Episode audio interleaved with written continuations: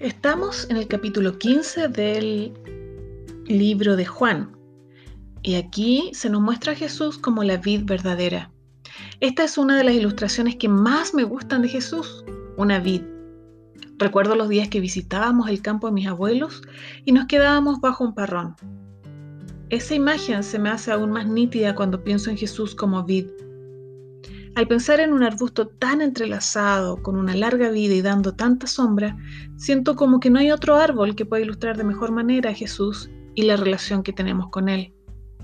Como dato al margen, la palabra vid procede del latín y alude al árbol del conocimiento. Entonces, mejor ilustración para Jesús. Jesús está afirmando que siendo la vid, nos estará dando alimento y todo lo que necesitamos. Así, como lo he dicho otras veces, Jesús se vuelve nuestro suficiente. Él nos da todo y con Él nada nos falta. Él lo llena todo en todo. En el Antiguo Testamento, la vid representaba al pueblo de Israel, pues la forma de acercarse al Padre era por la sangre judía, pero su orgullo lo convirtió en una vid salvaje que producía uvas amargas, tal como lo declaró el profeta Isaías. Era necesario que viniera Jesús para que por su sangre podamos acercarnos a Dios, aunque no tenemos sangre judía. Jesucristo une lo que no formaba parte de su pueblo y lo hace parte suya. Une lo divino con lo humano.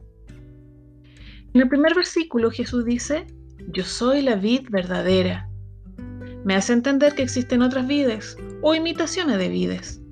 Y claro, de muchas maneras nos vemos involucradas en vides que solo son falsificaciones, que nos tienen atrapadas en vez de sostenernos con ternura. Enredaderas que nos confunden y lo que menos hacen es darnos lo que necesitamos. Pero Jesús está atento a nuestro corazón, nos conoce con detalle y nos entrega los nutrientes que estamos requiriendo. Si seguimos avanzando en el capítulo, Jesús incorpora nuestra labor en esta ecuación.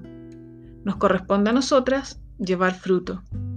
Lo genial es que no es por nuestras fuerzas, ni estamos solas en esto. Jesús está ayudándonos continuamente. A veces podemos creer que llevar fruto significa productividad, hacer cosas, ponernos a trabajar como locas, pero más bien se refiere a llevar una vida digna de quien nos llamó, de quien ama nuestra alma. La labor del padre, quien es el labrador, es ir cortando los pámpanos que no dan frutos y podando a los que dan para que den más frutos. Es así que cada vez que damos frutos, honramos al labrador.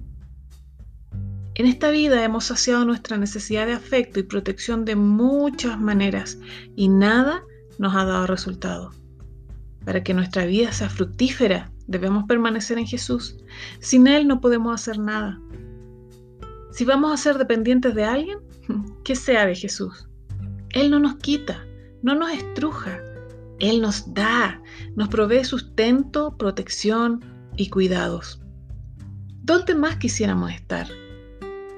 Solo en Él encontramos vida. Acércate al autor de la vida y el que perfecciona la fe. Con Él nada te faltará.